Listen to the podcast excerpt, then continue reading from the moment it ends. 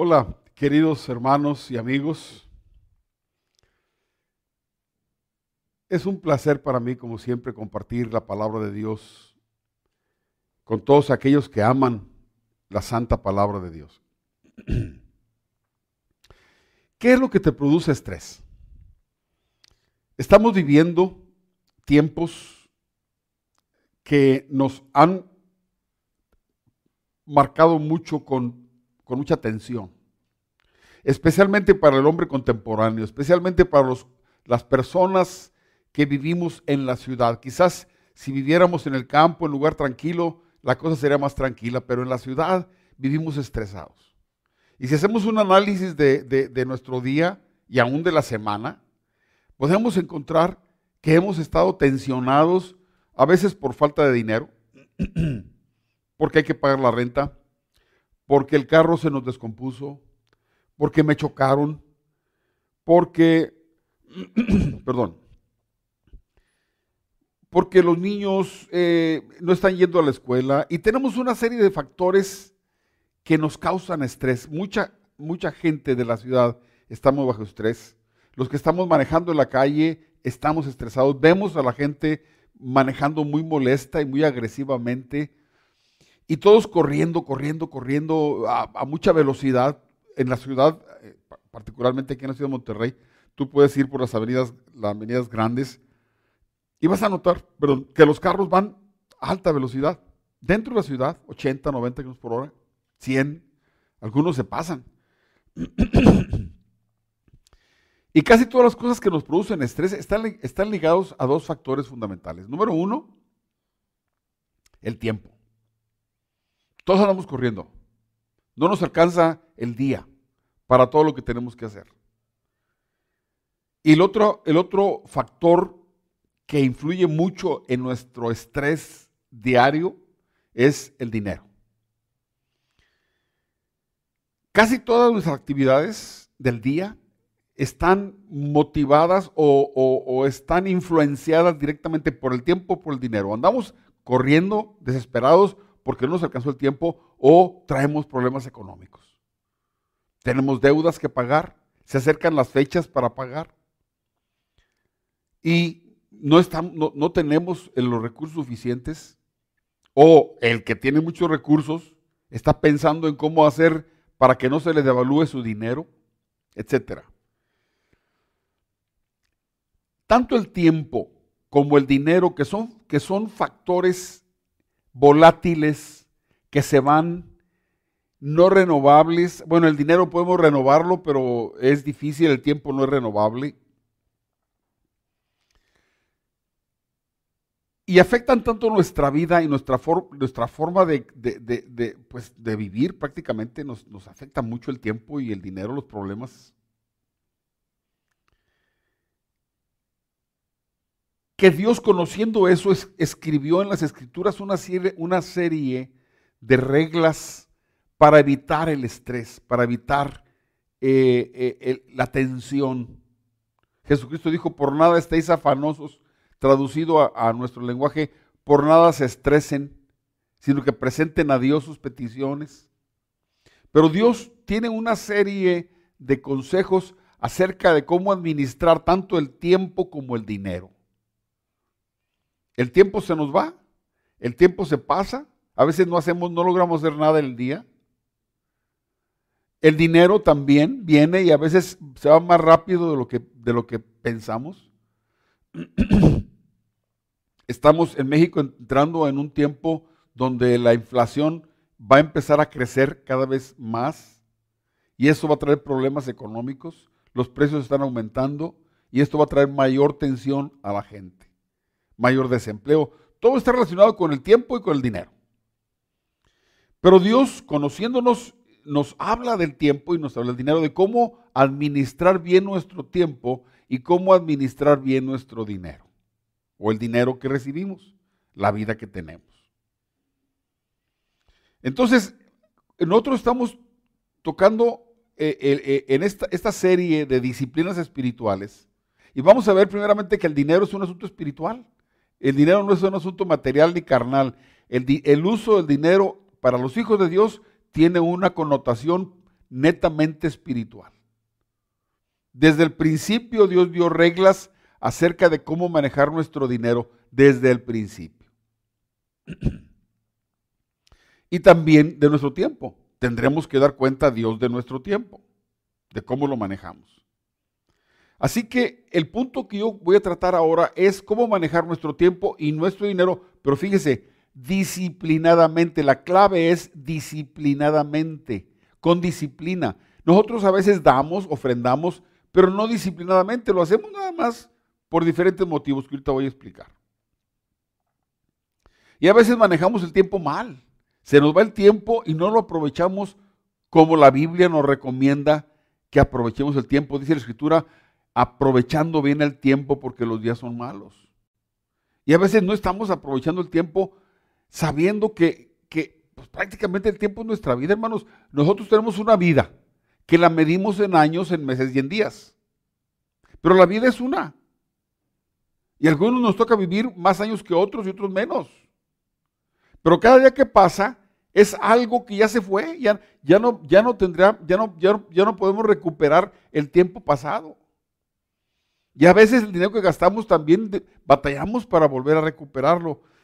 Estas dos cosas son tan importantes, tanto el tiempo como el dinero, es tan importante nuestra vida porque nos, absorbe. Eh, eh, buscando dinero se nos va la vida.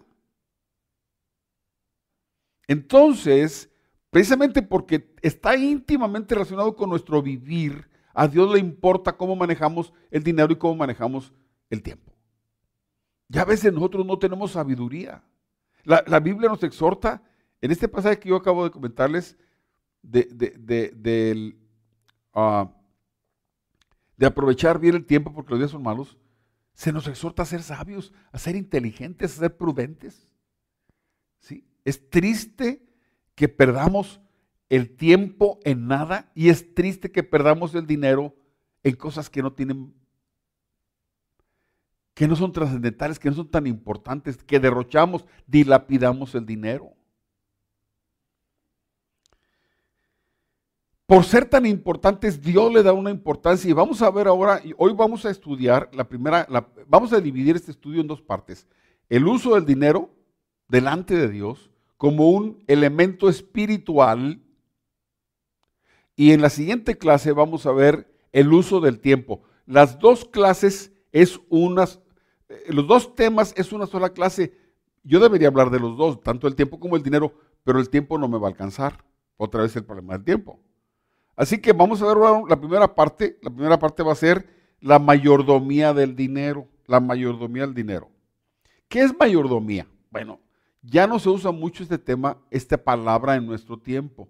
Un mayordomo e, en, tiempos pasados era un administrador, era un empleado que estaba a cargo de, las, de los bienes, de las riquezas, de las posesiones de un, de un patrón, de un dueño.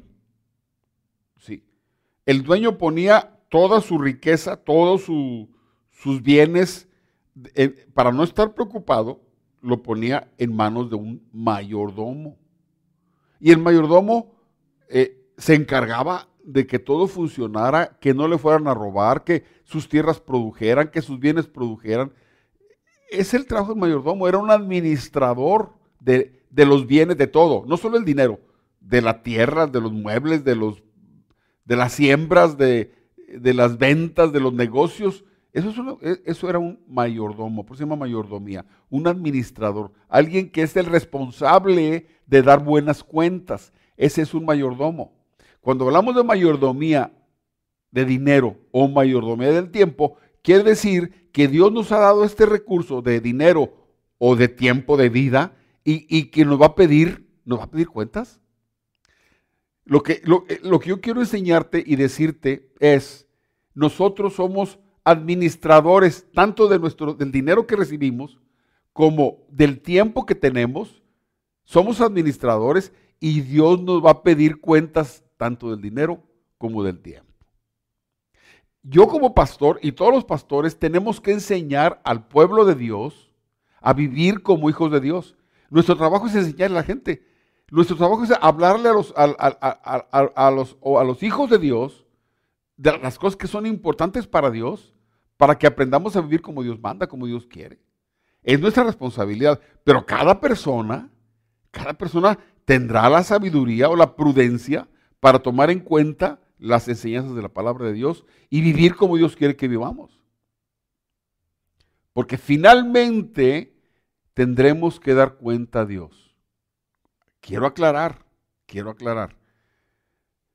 Cuando estamos en Cristo somos salvos y no, no vamos a dar eh, eh, cuenta de nuestros pecados, fueron borrados, perdonados. Pero en cuanto a los recursos que Dios nos ha dado, tanto de dinero como de tiempo, ¿el Señor nos va a pedir cuentas? Claro que sí. Dios nos va a pedir cuentas de todos los recursos que, nos, que puso en nuestras manos como mayordomos. Somos administradores, no es nuestro. Y yo voy a demostrar ahorita con las escrituras que tanto el tiempo como el dinero no son de nosotros. Nos, Dios nos los puso en nuestras manos y nos va a pedir cuentas. Tenemos que administrar correctamente porque vamos a dar cuentas. Entonces la primera parte, la primera parte que vamos a ver es la mayordomía del dinero. Pero,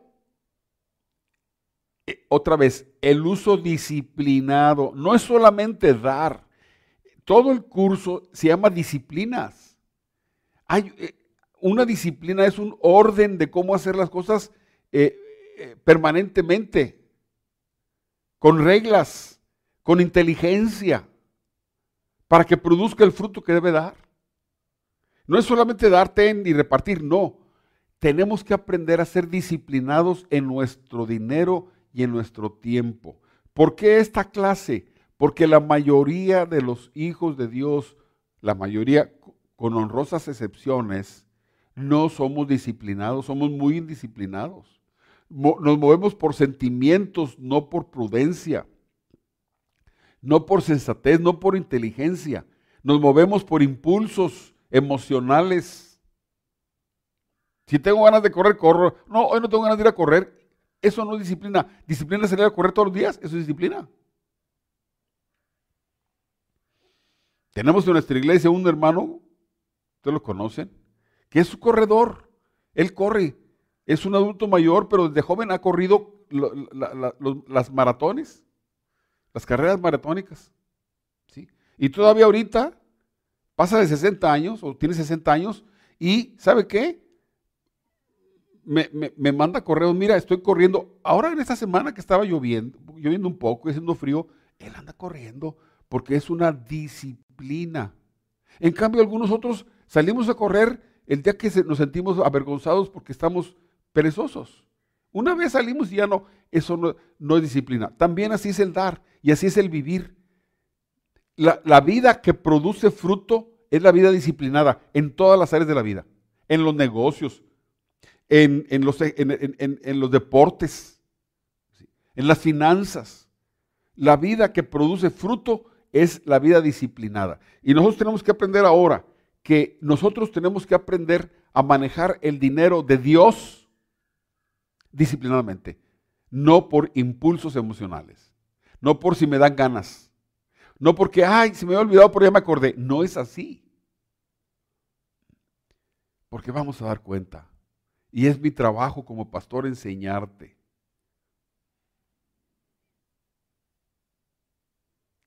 En primer lugar, la Biblia denuncia como hipócrita a todo cristiano profeso que no atiende las necesidades físicas de su familia a causa de irresponsabilidad financiera, mala administración o, despilfarro. Sí, cuando un creyente, una persona dice, yo soy creyente en Cristo Jesús, y tiene a, a su familia con problemas de alimentación o de vestido o problemas económicos, solo, no porque, no porque no trabaja, sino porque administra mal. La Biblia le llama que es un hipócrita. Dios nos dio, nos hace responsables de la esposa, a los varones y de los hijos. Y si el esposo no existe, pues la, mujer es responsable de lo que recibe. Dice en 1 Timoteo 5.8, el que no provee para los suyos, fíjate bien, el que no provee para los suyos y sobre todo para los de su propia casa, ha negado la fe y es peor que un incrédulo. Ok, este punto es extremadamente claro de que el uso del dinero es de carácter espiritual. Si tú no atiendes con tu dinero las necesidades de tu familia, aunque tú digas que eres cristiano, dice aquí, has negado la fe. Eres un hipócrita. No es cierto que eres cristiano. Si no, si no administras tus bienes, lo que Dios te da, el dinero, en primer lugar para sostener a tu familia, satisfacer la necesidad de tu familia. Si lo, si lo, lo gastas, lo despilfarras en antojos, en tonterías, en deseos peregrinos, en lugar de ocuparte de tu esposa y de tus hijos, o la esposa de sus hijos, o los hijos despifando el dinero sin atender las necesidades de sus padres y de sus hermanos. O sea, cada creyente, como padre, como madre o como hijo, debe administrar delante de Dios, si es cristiano, para bendecir a su familia. Si no lo hace, la escritura dice que estás negando la fe.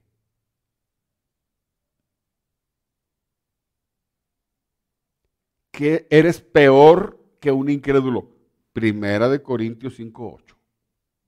Así que este pasaje está ligando el dinero con, con la fe. ¿Te das cuenta? Esto, este pasaje está diciendo que el uso del dinero es de carácter espiritual. Por, por, tanto, la administración del dinero definitivamente es un asunto espiritual. Ahora, no solamente este pasaje. Desde que Dios dio la ley a través de Moisés, empezó a ordenar una serie de ofrendas. Ofrenda por el pecado y ofrenda por, eh, de, paz y ofrenda de amor y ofrenda y ofrenda, y el diezmo y, las primicias. Dios ordenó el uso del dinero correctamente. Y, ya cuando Dios interviene es porque es algo espiritual. Y vamos a ver ahorita más connotaciones espirituales del uso del dinero el uso del dinero tiene mucho que ver con lo que tú eres y con lo que yo soy, con lo, que somos.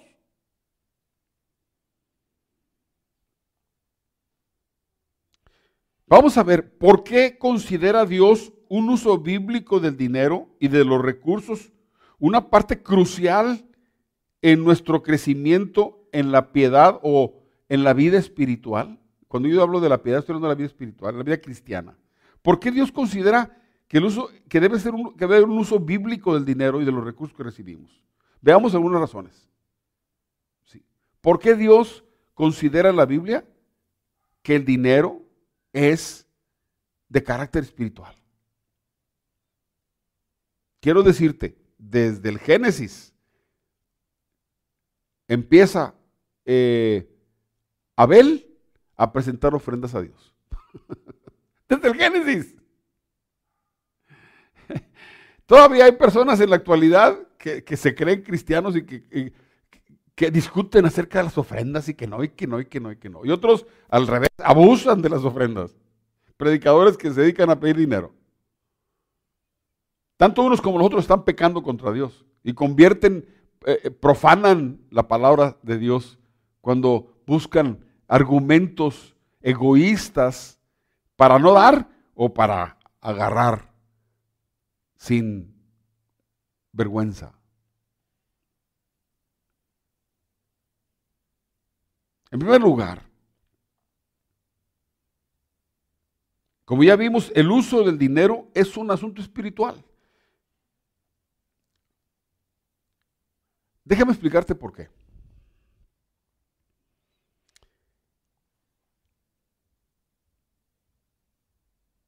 Nosotros pasamos el ser humano, los hombres, las mujeres, pasamos la mayor parte del tiempo de nuestra vida trabajando. La legislación mexicana dice que debemos trabajar ocho horas diarias. Los empresarios dicen que debemos trabajar diez horas diarias. Y aparte hay, gente que, para trabajar las ocho horas sale de su casa dos horas antes y luego sale de su trabajo y llega a su casa dos horas después, todo cansado, para recibir un salario. Y cuando te das cuenta, tu vida se está yendo por conseguir un salario. Tu dinero es, es tu sudor, es tu, decía un predicador, El, dinero es la sangre de, la persona. ¿Por qué? Porque se está acabando la vida trabajando. Así que, ¿cómo manejas el dinero? Es muy importante porque es tu vida. Invertiste tu vida en eso. Un obrero que le pagaron dos mil pesos a la semana, trabajó toda la semana, le dan dos mil pesos. Ahora, ¿qué va a hacer con esos dos mil pesos? El punto es que aquello que recibimos, cómo lo gastamos, habla de lo que hay en nuestro corazón. Hemos sabido de, de albañiles que les pagan el sábado en la mediodía su salario y se van a tomar con los amigos, tome y tome y tome, llegan borrachos a la casa. O gente que recibe el dinero y nomás recibe dinero y luego, luego hagamos pachanga, hagamos fiesta. O voy a ir a comprarme un vestido o un zapato que yo quería o un esto y empezamos y, luego decimos en broma los últimos 15 días de la quincena, los últimos, los últimos 14 días de la quincena, qué difícil, no tenemos dinero. Pues claro, ya lo gastamos, muchas veces lo usamos muy mal. Porque no tenemos disciplina. Estamos deseando comprar una televisión o comprar un, un mueble que necesitamos, un reclillón o un... Y, y, estamos pensando en comprar... El cómo gastas tu dinero habla de ti, de tu personalidad, de lo que hay en tu corazón, de tus pasiones, de tus prioridades. El cómo gastas el dinero habla de lo que hay en tu corazón. Ese es un asunto espiritual. Jesucristo dijo, donde, está tu, eh, eh, tu, tesoro, ahí estará tu corazón. Así que el dinero está ligado al corazón del hombre.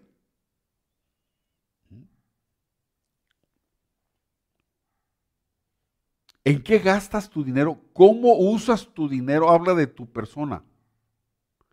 Y si eres una persona espiritual, habla de tu, persona, de tu personalidad. O si eres una persona carnal, también. O si eres una persona vanidosa, ¿en qué gastas tu dinero? Eso es lo que tú eres. ¿Lo gastas en vicios? Pues eres un vicioso. ¿Lo gastas en cremas y, peinados y aretes y anillos? Pues eres, tú, eres una persona llena de vanidad. ¿En, qué gastas tu dinero? ¿Cómo usas tu dinero? Habla de quién eres tú, de tus prioridades, de lo que hay en tu corazón, si eres egoísta. ¿Han oído hablar de los esposos que dicen, bueno, este es mi dinero y ese es tu dinero? Eso es puro egoísmo.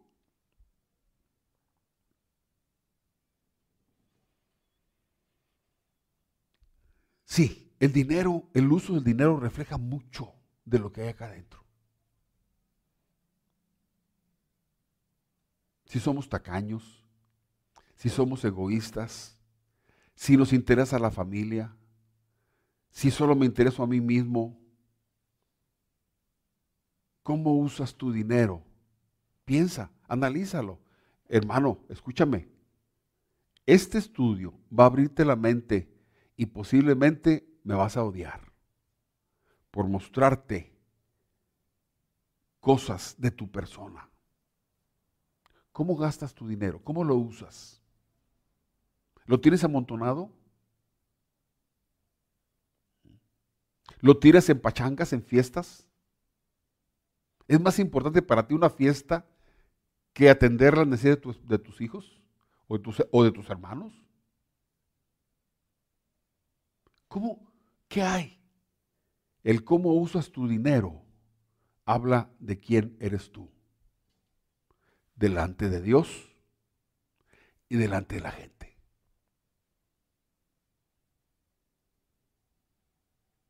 Dos, segundo punto. Debes saber que Dios es dueño de todo lo que tú posees. Dios es dueño de todo lo que hay. En el Salmo 24.1 dice, la tierra es del Señor y todo lo que hay en ella. El mundo y sus habitantes le pertenecen. es, posible que tú piensas, sí, yo sé que todo es de Dios, pero tú no vives como que todo es de Dios. Dios está diciendo, y no, y no está jugando, ni es, ni es una, eh, utopía ni es una, algo, y, una ilusión. Dice, todo, todo es mío. Tu, tu casa es de Dios. Tus libros son de Dios. Los trastes que tienes en tu casa son de Dios. El carro que tienes es de Dios. Tu rancho, tu, tu cuenta bancaria es de Dios. Todo, todo lo que hay en la tierra, dice Dios, es mío. Punto. En Éxodo 19:5 dice, ahora bien, si me obedecen y cumplen mi pacto, ustedes serán mi tesoro especial en todas las naciones de la tierra, porque toda la tierra me pertenece. Y tú vas a decir, no, no, pero es que yo sé que Carlos Slim tiene dueño de tantos miles de millones de dólares y el otro empresario, todas las tierras que tiene y todos los ranchos. Ese empresario tiene muchos papeles que dicen que los ranchos son de él, pero no los puede, no puede disfrutar de todos los ranchos que tiene. El hombre no, no disfruta más que de lo que come y de lo que viste y de la casa, de la cama donde duerme y de la silla donde se sienta y del vehículo que se sube. Los, los, jóvenes deportistas que ganan millones de dólares y de euros tienen 20 carros, 30 carros, de los más caros del mundo. ¿Se pueden subir a los 20 carros al mismo tiempo? El ser humano, sus, todas sus riquezas están nada más aquí. Sí, es cierto que hay papeles, esta es mi casa. Sí, es una casa que vives, que tienes, pero al rato, antes fue de otra persona y ahorita es tuya. O si no fue de otra persona porque tú la construiste, al rato la vas a vender y es de otro. Y luego los hombres pasan y finalmente al último el que queda es Dios y todos los demás se fueron. Disfrutamos lo que tenemos. Lo que comimos hoy. El único que permanece para siempre es Dios. Dice Job 41:11, ¿y quién tiene alguna cuenta que cobrarme? Mío es todo cuanto hay bajo los cielos. Oye, te puedo mostrar más pasajes donde Dios está diciendo, todo es mío. En tu mente, en tu corazón, tú dices, ah, tengo aquí, tengo allá, tengo allá. Y de repente te mueres y ya no tienes nada. O se lo dejas a un hijo y lo tira.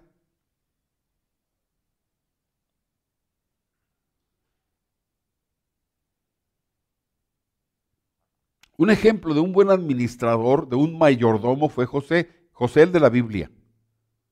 José, el hijo de Jacob, el hijo de Israel. José fue puesto en la casa de Potifar por administrador. Y dice que Potifar dejó todo en las manos de, de José. Y José manejaba y hacía, obviamente, José vivía en la casa de Potifar y como era el administrador de todo, vivía y disfrutaba de la casa de Potifar, de la ropa que tenía, que daba Potifar, de la comida de Potifar, de los carruajes de Potifar, de los soldados de Potifar, de todo disfrutaba, pero no era de él. Pero lo disfrutaba y lo manejaba, pero no era de él. Y cuando, cuando fue hecho eh, segundo de Faraón, no era de él Egipto, pero manejaba Egipto y vivía y disfrutaba de la comida del palacio, del palacio de, Faraón, de la, de la mesa de Faraón, de los carruajes de Faraón, de los caballos de Faraón. Sí, pero no eran de él, pero los disfrutaba. Finalmente, él lo disfrutaba, pero no era de él. Eso es ser un mayordomo. Y nosotros recibimos del Señor vida, primeramente tiempo, y recibimos recursos, pero adivina qué, no son tuyos mío, dice Dios, todo es mío. El oro y la plata son míos, la tierra es mía, los que viven abajo, bajo el cielo, todo es mío. Así, cuando yo recibo dinero, o recibo un carro, o recibo una casa, o recibo un mueble, pues, ¿sabes qué? Son de Dios. Mi carro es de Dios, mi casa es de Dios, mis muebles son de Dios, Todo lo que tengo es de Dios. Mis hijos son de Dios. Mi esposa es de Dios. Yo pertenezco al Señor. No porque soy pastor, porque Dios dice que todo, todo lo que está bajo los cielos es de Él. Dios reclama, todo es mío. Cambia tu mentalidad. Tú estás manejando un dinero que no es tuyo. Así que ya te deja de decir, mi dinero y tu dinero. No, hombre, es dinero del Señor. Si tú, si tú puedes entender y aceptar en tu corazón esta gran verdad, vas a, vas a empezar a manejar tu dinero de otra manera, conforme a la Biblia. Porque ciertamente vamos a dar cuenta de todo. Si Jesucristo dijo que daremos cuenta de nuestras palabras, ¿cuánto más del dinero, de los recursos que Dios nos da? Lo que ahora tienes como tuyo, al rato va a ser de otra persona. Lo vas a vender. O te lo van a quitar. O lo, vas a dejar como herencia. Te vas a morir, no te lo vas a llevar.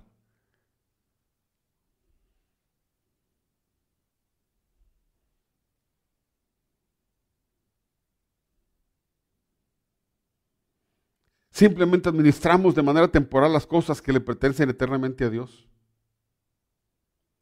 probablemente, probablemente tú has creído esto siempre, pero,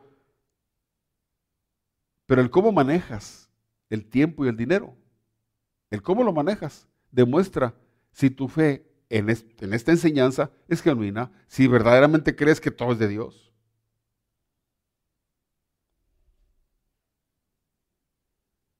En Ageo 2.8 dice Dios, la plata es mía y el oro es mío. el anillo de oro que tienes no es tuyo, es de Dios. Y los aretes de oro que tienes no son tuyos, son de Dios. Y los collares no son tuyos, son de Dios. Dios está afirmando. Y no está jugando. diciendo, es que todo es mío. Te lo presté. Así que sabiendo que todo pertenece a Dios, todo, todo lo que tenemos, tu cuenta bancaria pertenece a Dios, todo. La pregunta no es cuánto debo darle a Dios. La pregunta correcta sería cuánto del dinero de Dios yo puedo usar para disfrutarlo yo. Pero es el dinero de Dios. Bueno, esto es el dinero de Dios. ¿Cuánto de este dinero yo puedo usar para bendecirme a mí, a mi familia, a mi esposa, a mis hijos. ¿Cuánto? Porque todo es de Dios. Qué diferente pensar, todo es mío y a ver cuánto le doy a Dios de lo que, de lo que es mío, le, este, le voy a dar a Dios. No. ¿Cuánto de lo que, de lo que tengo que Dios puso, en, que es de Dios y lo puso en mis manos, cuánto yo puedo disfrutar? José no decía, ay, ¿Cuántas vacas tengo? No decía, él dice, todas las vacas son del, faraón y yo puedo decir, eh, a ver, sacrifícame aquella vaca, me la, me la asas y me la traes, quiero bien asadita, la quiero con... Y sí, lo comía, lo disfrutaba, pero no era de él. Cambia tu mente. Lo que tienes no te pertenece y te van a pedir cuentas. Si eres hijo, te van a pedir cuentas.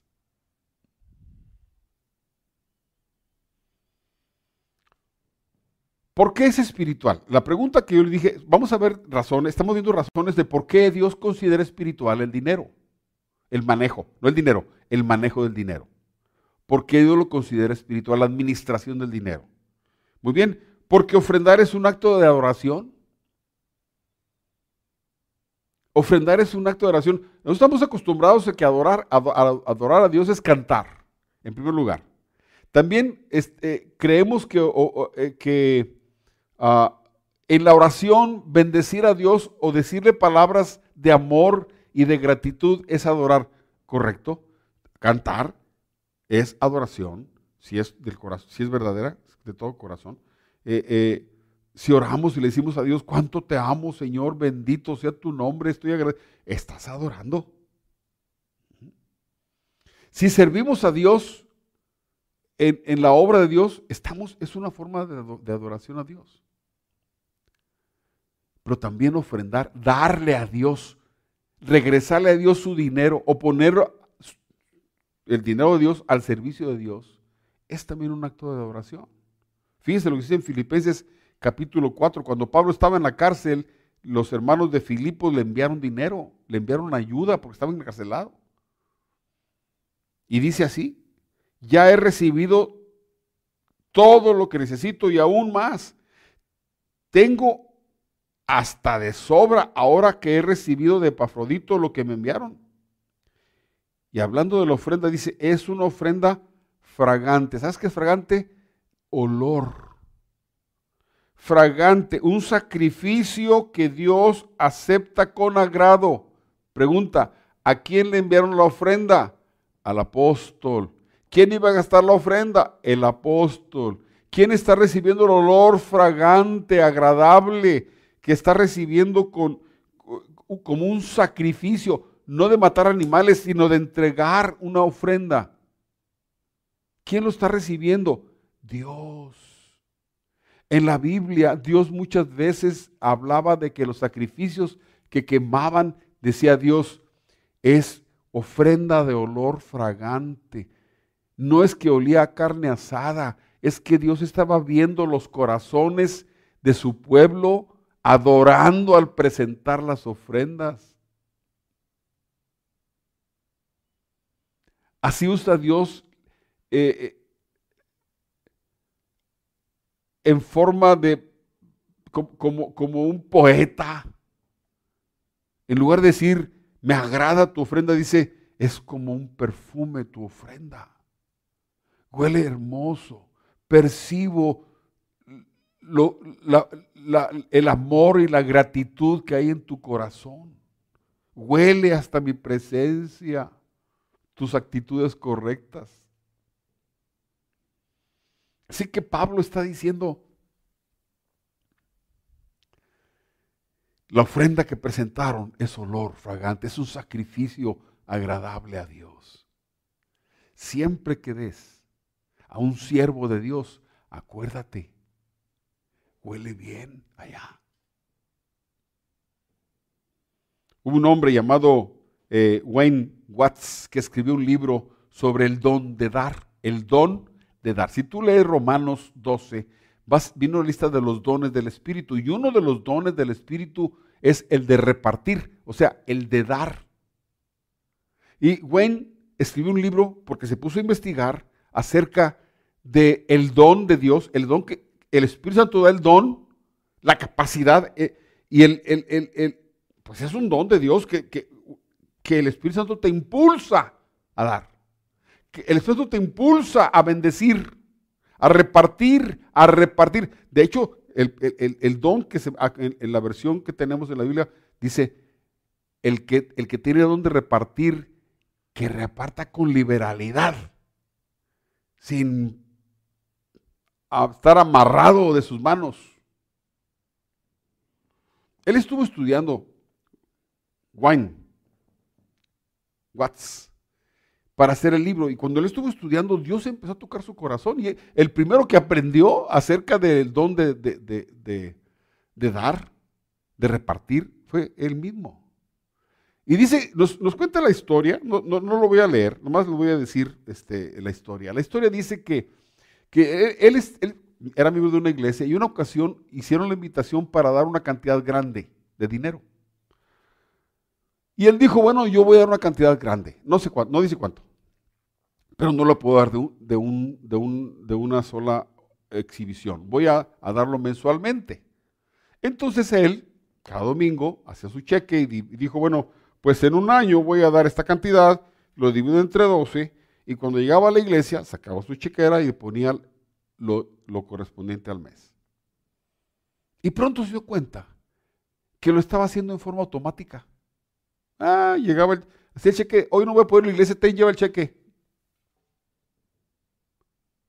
Y perdió el, el gozo de ofrendar. Ya era como una deuda, pues es que tengo que pagarle la mensualidad. A Dios pagándole una mensualidad, porque es un compromiso. Y perdió, perdió el, el gozo de presentarse delante de Dios y decirle, Padre, traigo una ofrenda para ti, Señor. Qué diferente.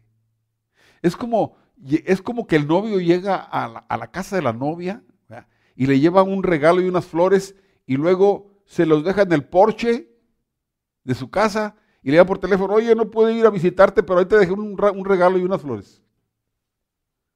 Qué romántico, ¿verdad? Dice él, perdí el gozo de dar. Y, eh, haciendo el estudio para hablar, para hablar del don, del don de repartir, del don de dar, se encontró con Éxodo 23:15, que dice, nadie se presentará ante mí con las manos vacías. Nadie se presente ante mí con las manos vacías. Y le sacudió, porque él llegaba, si ya había dado el cheque, él llegaba con las manos vacías. Se sentaba a el culto y perdió el gozo de ofrendar. Perdió el gozo de ofrendar. Con este pasaje dijo, no, no, una cosa es mi compromiso que yo hice, ahora yo voy a llegar y voy a cumplir con mi compromiso, pero ahora yo quiero ofrendar con gozo. Y cuando lo empezó a hacer, hasta el culto le pareció hermoso. El servicio que tuvo, ah, salió lleno de gozo, hasta la palabra le todo cambió porque cambió su corazón y cambió su mente. Es muy importante, escúchame, es muy importante que al presentar una ofrenda en forma presencial o electrónica, como lo hacemos ahora por necesidad, se haga con reverencia en presencia del Señor. Es muy importante. Si vas a, enviar, voy a hacer una transferencia, Señor, con amor y con respeto para ti, con mucha gratitud, estoy enviando esta ofrenda para ti a la iglesia. No pierdas el gozo de ofrendar. No pierdas el gozo de dar.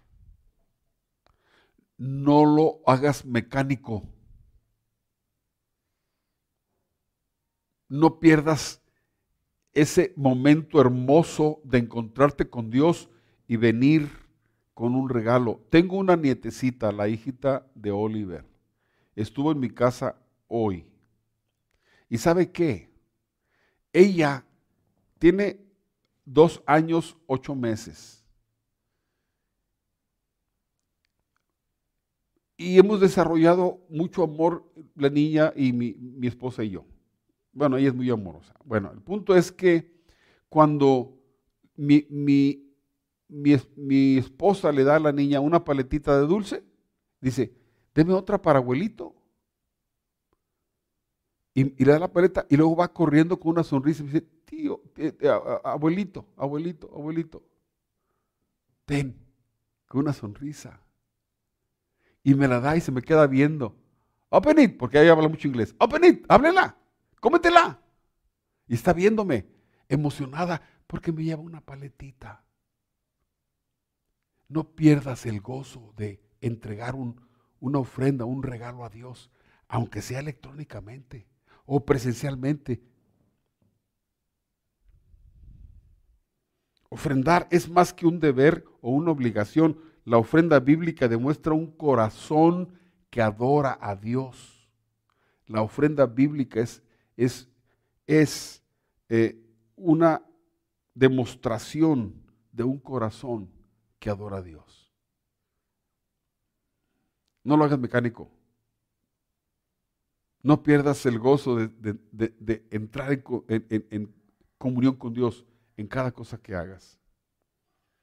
otra razón por qué Dios dice que es espiritual el, uso del dinero, la administración del dinero, es porque ofrendar refleja la, la fe que tenemos en la provisión de Dios. Hay gente que dice, pues es que si doy mi diezmo o doy una ofrenda, me va a faltar. No voy a completar.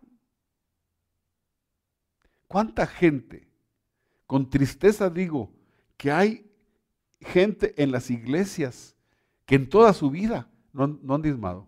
Nunca. Porque no tienen fe.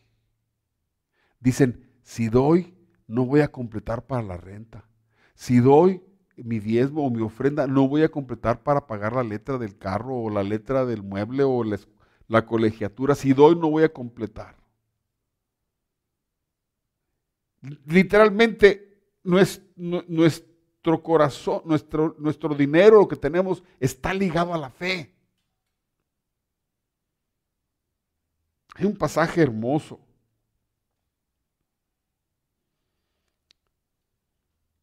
Y, siempre, ya, tú lo conoces y lo voy a leer, pero tú ya lo conoces. Es el pasaje de cuando Jesús está viendo, está en el templo y está viendo a la gente llegar a ofrendar. Fíjate lo que dice en Marcos 12, verso 41. Jesús se sentó al frente del lugar donde se depositaban las ofrendas. Qué interesante. Quiero que, hagas que te imagines un poquito. Jesús se sentó frente a donde estaban entregando las ofrendas y estaba viendo a toda la gente. Dios, estaba viendo. Jesús estaba viendo a la gente poner las, ofrendas. No sé si alguna persona vio a Jesús y dijo, ay, voy a dar más. Porque así somos. Me están viendo, bueno, voy a dar más.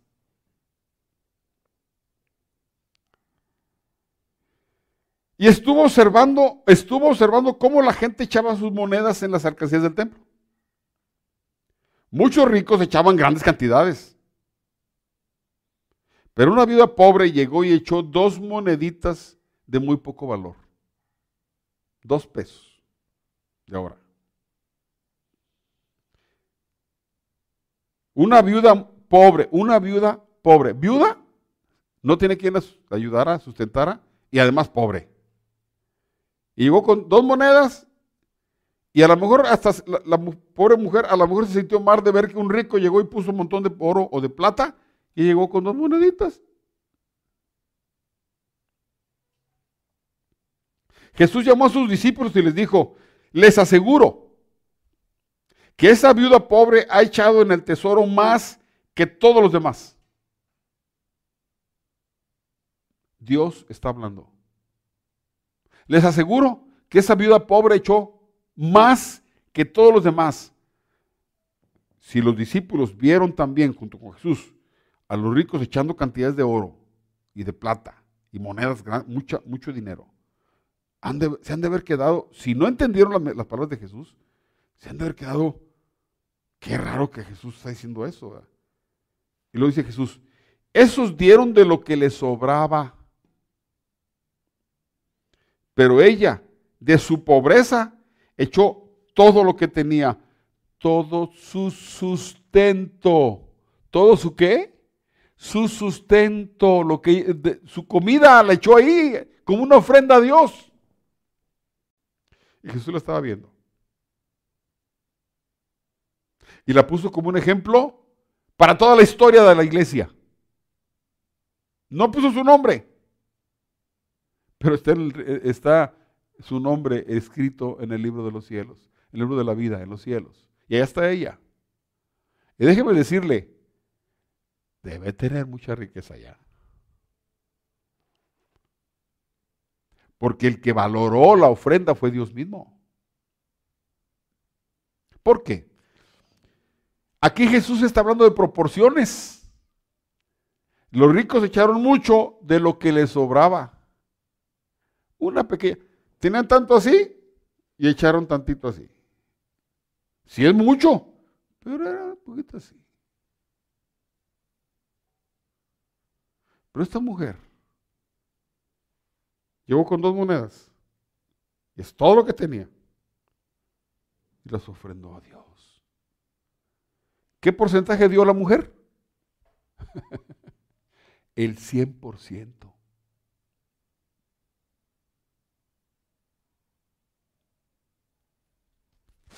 ¿Te habla? Hay corazones que dan a Dios lo que les sobra. Otros no dan nada. Y hay gente que da el 100%. Amigo, hermano, esto es un asunto personal. Nadie te obliga. A esta mujer nadie lo obligó. Su fe, su amor, su fe en que Dios la sustentaría, su amor por Dios, su gratitud, hizo que ella entregara todo su sustento.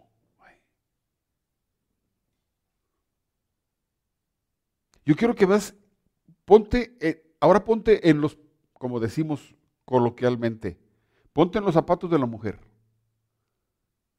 No tengo nada más que dos monedas,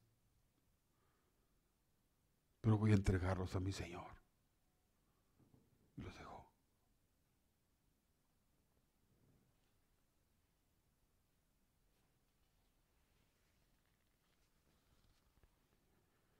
Cuando das todo, ¿qué te queda? Entonces, solo Dios es tu esperanza. Esto es fe. Cuando das todo, ¿qué te queda? Nada. Entonces, ¿qué vas a comer? ¿Qué vas a vestir? ¿Con qué vas a pagar la colegiatura? ¿Cómo vas a pagar tu casa? ¿Cómo vas a pagar si ya diste todo? ¿Qué te queda? Te queda la esperanza de que Dios proveerá.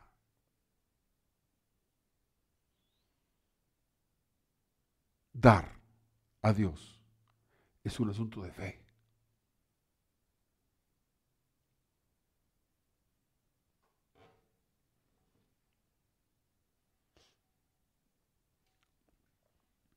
Otra razón por la cual Dios considera que las ofrendas son de carácter espiritual es porque, porque la ofrenda debe ser sacrificial. Fíjese, debe ser, ¿de acuerdo a lo que vimos ahorita? ¿Qué hizo la mujer? Estaba dando en sacrificio lo que tenía. La ofrenda debe ser sacrificial y generosa. No hay otro más, ejemplo más grande que, que esta, esta viuda pobre. Dio, dio sacrificialmente. Apréndete la palabra. Dio sacrificialmente. Lo dio con sacrificio. Y fue generosa. ¿Por qué generosa? Porque dio todo. Sin embargo, hay otros ejemplos en la escritura. Tenemos en 2 Corintios, el apóstol Pablo habla acerca de las iglesias de Macedonia. A ver, déjame explicar un poquito. En la época apostólica llegó un punto en que la iglesia, los creyentes de Jerusalén, la iglesia de Jerusalén, no era una iglesia local, era todos los judíos que se habían convertido a Cristo, miles. Tenían una, entraron en pobreza, había mucha hambre, había persecución, había mucha hambre y los apóstoles, eh, los, apóstoles seguramente le hicieron saber a Pablo, estamos, la iglesia está padeciendo hambre. Entonces el apóstol Pablo, que, fue el fundador de las iglesias de Macedonia y de Acaya, regiones de, de Asia de aquel tiempo, les, les pide, hermanos, los hermanos de Jerusalén, de donde vino la palabra que ustedes recibieron, la salvación que ustedes recibieron viene de ellos, pues están en necesidad, ofréndenles a ellos. Y las iglesias de Macedonia empezaron a levantar ofrendas para mandar a, Jerusalén, a los hermanos que estaban en necesidad de Jerusalén. Y Pablo escribe esto cuando Pablo ve cómo los de Macedonia estaban dando. Estaba asombrado. Entonces les escribe Pablo a los de Acaya, a otra región, y le dice, miren hermanos, hermanos de Acaya, vean cómo los de la región de Macedonia están ofrendando. Ustedes también hagan lo mismo. Y fíjense cómo escribe el apóstol Pablo de, los de las iglesias de Macedonia. Ahora quiero que sepan, amados hermanos, lo que Dios en su bondad ha hecho por medio de las iglesias de Macedonia. Esas iglesias están siendo probadas con muchas aflicciones y además son muy pobres pero a la vez rebosan de abundante alegría, lo cual se desbordó en gran generosidad. ¿Cómo estaban? Muy pobres, con muchas persecuciones, con muchos problemas, pero estaban llenas de gozo por, la palabra, por el Espíritu Santo, por la palabra de Dios. Y cuando Él les pidió ayuda para la, iglesia de Jerusalén, estas, iglesias de Macedonia fueron generosas. Y fíjense lo que dice el apóstol Pablo. Verso 3. Pues puedo dar fe de que dieron no solo lo que podían, no solo lo que podían, sino aún mucho más. Esto, hermanos, es dar sacrificialmente, dar con sacrificio, no lo que te sobra, sino lo que te duele. Sigo leyendo, y lo hicieron por voluntad propia, como debe ser toda ofrenda. Nos suplicaron una y otra vez tener el privilegio de participar en la ofrenda para los creyentes de Jerusalén. Incluso hicieron más de lo que esperábamos. Porque su primer paso fue entregarse ellos mismos al Señor y a nosotros, tal como Dios quería. ¿Sabe qué? Pablo está asombrado de una iglesia pobre, perseguida, con problemas, les pide ayuda para la iglesia de Jerusalén y esta iglesia empieza a dar más de lo que pueden, con sacrificio.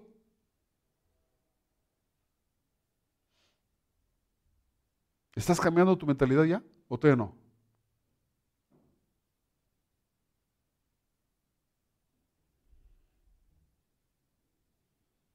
Permíteme recordarte que tu ofrenda no será sacrificial a menos que tú te sacrifiques para ofrendar.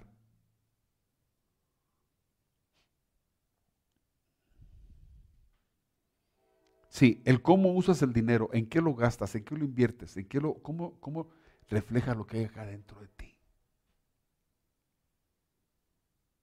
Y la gente lo ve. Pero lo más importante es que Dios lo ve. Hermanos, como hijos de Dios, nos importa lo, en primer lugar lo que Dios piensa de nosotros.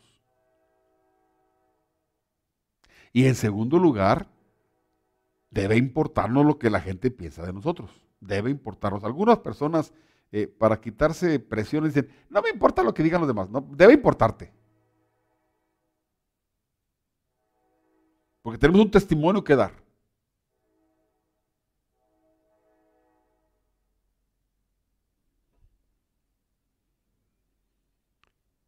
Tu ofrenda no será sacrificial a menos que te duela.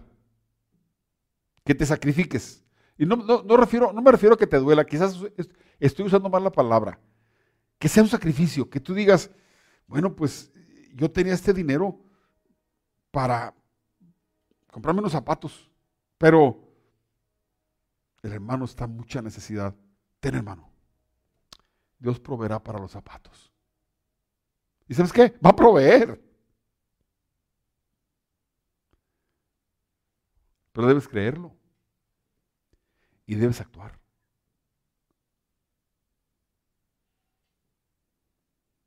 Hay, gente, hay gente que ofrenda a Dios.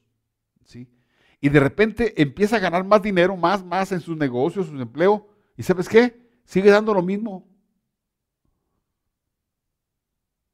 No, mi, mi, mi ofrenda es, siempre ha sido 100 pesos y voy a dar 100 pesos y llegan ahora 100 mil pesos, pero siguen dando 100 pesos.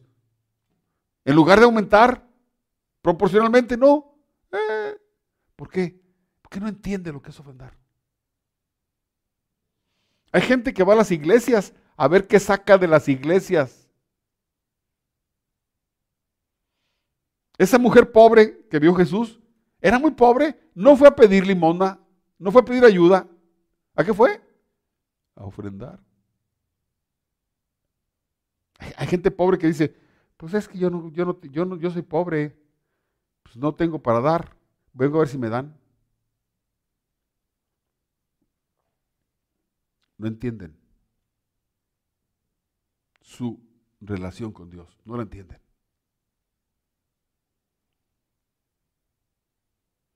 Otro punto de por qué Dios considera en la Biblia que el dar es un asunto espiritual, es porque refleja la integridad espiritual. Si somos íntegros delante de Dios. En Lucas 16, Jesucristo dijo, hablando de integridad, dijo, si son fieles en las cosas pequeñas, serán fieles en las grandes. Pero si son deshonestos en las cosas pequeñas, no actuarán con honradez en las responsabilidades más grandes. Entonces, si no son confiables en las riquezas mundanas, está hablando del dinero. Si no son confiables en las riquezas mundanas, ¿quién les confiará las verdaderas riquezas del cielo? Por eso la gente tacaña, la gente que no entiende el ofrendar, que no ofrenda con amor, que no ofrenda con disciplina, que no ofrenda con gozo, tampoco puede desarrollar espiritualmente, no puede desarrollar. No crece. No madura como creyente.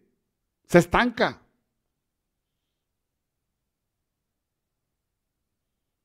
Si no son confiables en las, cosas, en las riquezas mundanas, ¿quién les confiará las verdaderas riquezas del cielo? Y si no son fieles con las cosas de otras personas, las cosas que reciben, el dinero de otras personas es de Dios. Si no son fieles en las, cosas de otras personas, ¿por qué se les deberá confiar lo que es de ustedes? Nadie puede servir a dos amos, pues odiará a uno y amar al otro, o leal a uno y despreciar al otro. No se puede servir a Dios y estar esclavizado al dinero.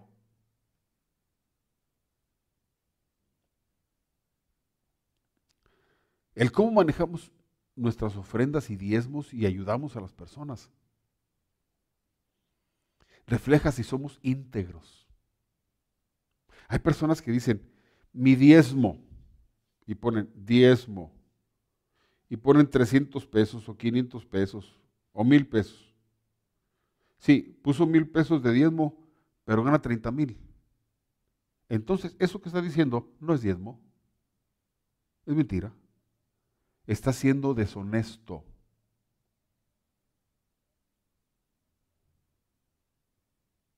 Dice Dios, si tú eres deshonesto con el dinero que es de Dios, no es tuyo, ¿por qué te voy a dar las cosas del cielo?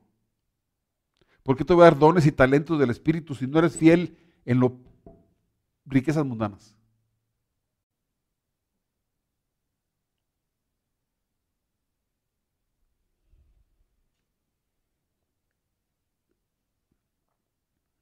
Otro punto, ya tengo que irme más rápido porque ya se me acabó el tiempo. Otro punto, otro punto de por qué Dios considera que el dinero, el uso del, el uso del dinero, la administración del dinero es un asunto espiritual, porque ofrendar es amor, no es legalismo. En 2 Corintios 8 se nos dice, dado que ustedes sobresalen en tantas maneras en su fe, sus oradores talentosos, sus conocimientos, su entusiasmo y el amor que, reciben de nosotros, quiero que también sobresalgan en este acto bondadoso de ofrendar.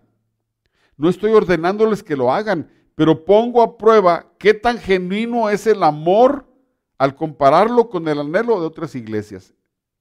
Si el apóstol Pablo está comparando otra vez, es la misma carta que envió a los, a los de Acaya, comparándolos con los de, con los de Macedonia. Dice, ¿vieron cómo son los de Macedonia? Yo estoy poniendo a prueba, lo estoy poniendo a prueba a ustedes a ver si el amor que profesan es real. Lo estoy comparando con los de Macedonia. Dice en 2 Corintios 9, cada uno debe decidir en su corazón, cada uno en su corazón, cuánto dar y no den de mala gana ni bajo presión, porque Dios ama a las personas que dan con alegría. Ya se lo saben este pasaje.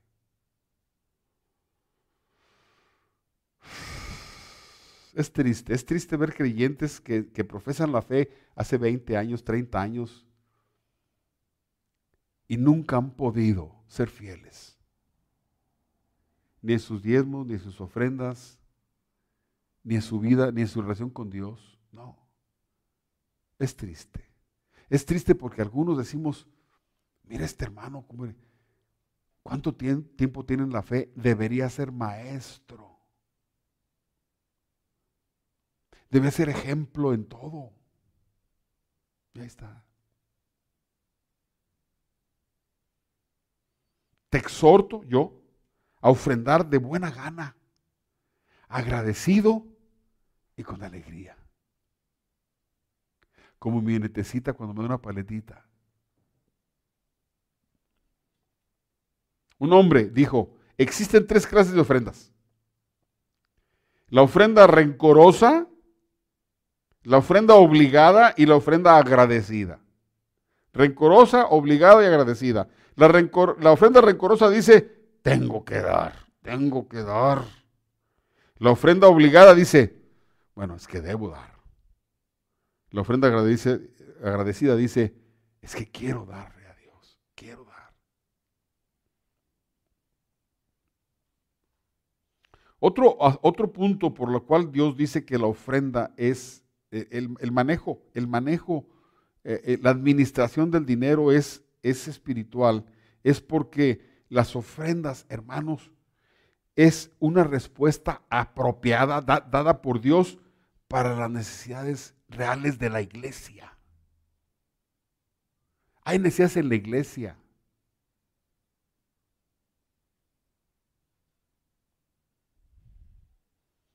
Y cuando tú ofrendas, es, esa es la, la respuesta apropiada que Dios diseñó para que su obra camine. Y cuando tú, cuando tú entiendes esto, que es, una respuesta a una necesidad, lo haces con alegría y además estás consciente de que estás bendiciendo la obra de Dios. En Hechos 4 dice, todos los creyentes estaban unidos de corazón y de espíritu. Consideraban que sus posiciones no eran propias. Así que compartían todo lo que tenían. Los apóstoles daban testimonio con poder de la resurrección de Jesús y la gran bendición de Dios estaba sobre todos ellos. No había necesidades entre ellos porque los que tenían terrenos o casas los vendían y llevaban el dinero a los apóstoles para que ellos lo dieran a los que pasaban necesidad. En Hechos 11 dice, en aquellos días, otro pasaje más adelante, en la época de Jerusalén, en aquellos días unos profetas descendieron de, Jerusalén, de a Antioquía. Y levantándose uno de ellos llamado Agabo, daba a entender por el Espíritu Santo que vendría una gran hambre en toda la tierra habitada la cual sobrevino en tiempos de Claudio, el emperador Claudio. Entonces los discípulos, cada uno conforme a lo que tenía, determinaron enviar socorro a los hermanos que habitaban en Judea, lo cual en efecto hicieron, enviándolo a los ancianos por manos de Bernabé y de Saulo. Esto es lo que les leímos hace rato de las iglesias de Macedonia y de Acaya que enviaron ofrendas a Jerusalén. Otro, otro, otro punto es que la ofrenda debe ser planificada y sistemática. Sistemática. En 1 Corintios dice, en cuanto a la ofrenda para los santos, haced vosotros también de la manera que ordené las iglesias de Galacia. Tres cosas. Primero, cada primer día de la semana, cada primer día de la semana, esto es sistema. Dos, cada uno de ustedes, esto es sistema, cada uno. Cada, cada primer día de la semana es, es una parte del sistema. Cada uno es una parte del sistema según haya prosperado, es una parte del sistema, dar. guardándolo para que cuando yo llegue no se recojan entonces ofrendas. El apóstol Pablo dijo, yo no quiero llegar y, dar un sermón motivador. Tenemos que ayudar a la iglesia de Jerusalén porque están flaquitos, no comen, están sufriendo muchos, están muriendo de hambre. Ayuden, por favor, eh, tenemos que estar unidos. Una predicación y todos, sí, sí, sí, vamos a dar. Dice Pablo, no, no, no, no, no, no quiero no quiero emocionalismos, quiero responsabilidad. Por lo tanto, cada, yo, yo no estoy ahí, cuando yo vaya, ya empiezan a preparar las ofrendas, ya empieza, para cuando yo llegue ya está, ya está la ofrenda hecha. No esperen, no esperen sermones motivacionales. Hermanos, hay gente, hay creyentes en Cristo Jesús que no dan a menos que el predicador se aviente un mensaje bien motivador que aviente sangre. Le mocharon la cabeza al hermano y, lo quemaron. Ay, ahora sí voy a dar. No.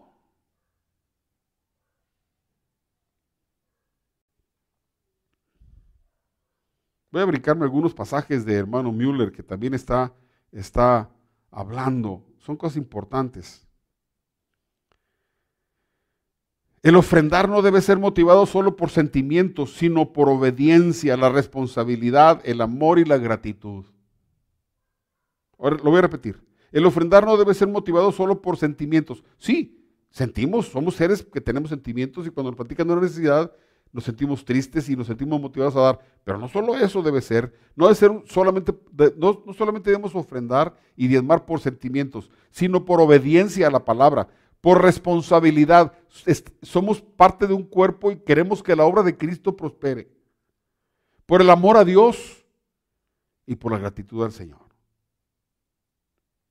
Y no olvidarnos, punto 10, no olvidarnos que la ofrenda generosa acarrea bendición.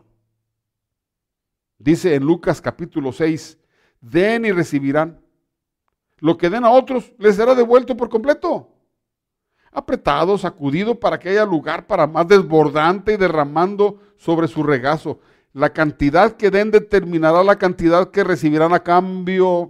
Esta traducción, nueva traducción viviente. La cantidad que den determinará la cantidad que van a recibir.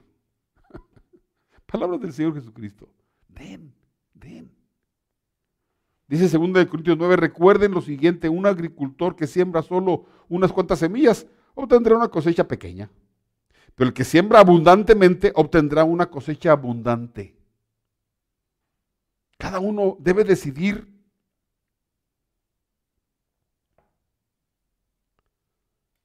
ya se me bloqueó, ya se me bloqueó aquí esto, pero voy a, voy a terminar diciendo lo siguiente. Dice la escritura, cada uno debe decidir en su corazón cuánto va a dar. Y no den por, por, ganar, eh, por mala gana ni bajo presión, porque Dios ama a las personas que dan con alegría. Dios va a proveer. Dios va a proveer.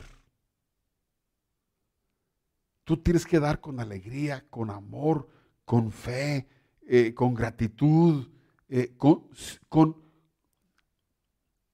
disciplina. Hay una hermana en la iglesia, no voy a decir nombre, pero ella sabe quién es.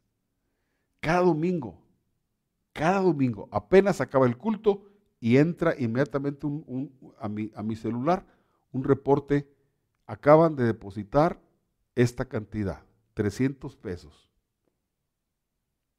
Sistemáticamente, cada domingo, cada domingo, a la misma hora. Nomás acaba el culto y ¡pum! entra. Eso es, eso es dar sistemáticamente, no, no solo es por obediencia, es por gratitud, es por fe, es por confiar en Dios. No es una persona que gana mucho dinero, es una persona que confía en Dios.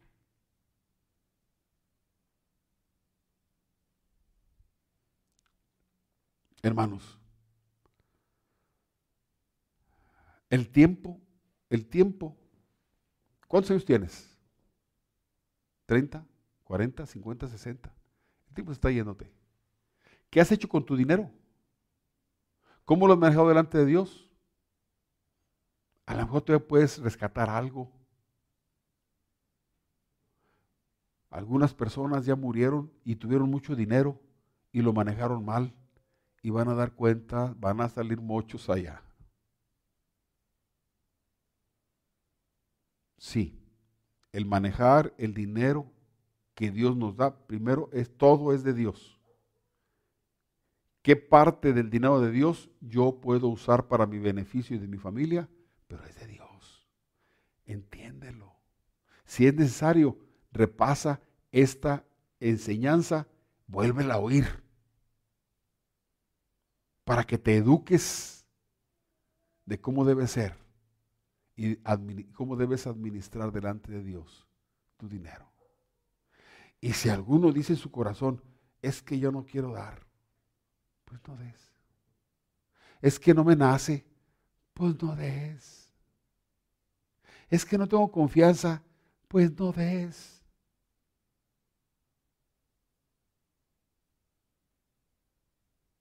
Ahí le dices a Dios, ¿por qué no diste? Ahí le platicas a Dios, ¿por qué no ofrendaste? Pero los hijos de Dios nos gozamos. Y nadie nos obliga. Nadie nos obliga. Los pastores enseñamos y cada quien decide lo que va a hacer. ¿Por qué no oramos? ¿Y acaso, acaso tendrás que pedirle perdón a Dios?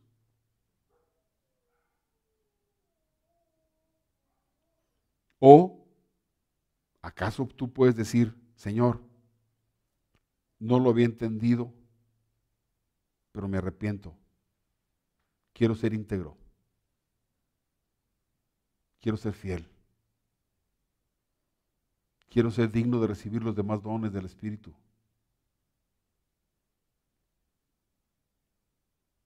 quiero mantener mi relación contigo, el gozo de dar. Voy a confiar en ti completamente, porque Jehová es mi pastor, nada me faltará. Oremos. Amado Padre, en el nombre de Cristo Jesús, bendice a nuestra iglesia, Casa de Gracia, a cada persona que oiga este mensaje, para que por su propio bien, Señor, pueda administrar delante de ti tu dinero, tus cosas.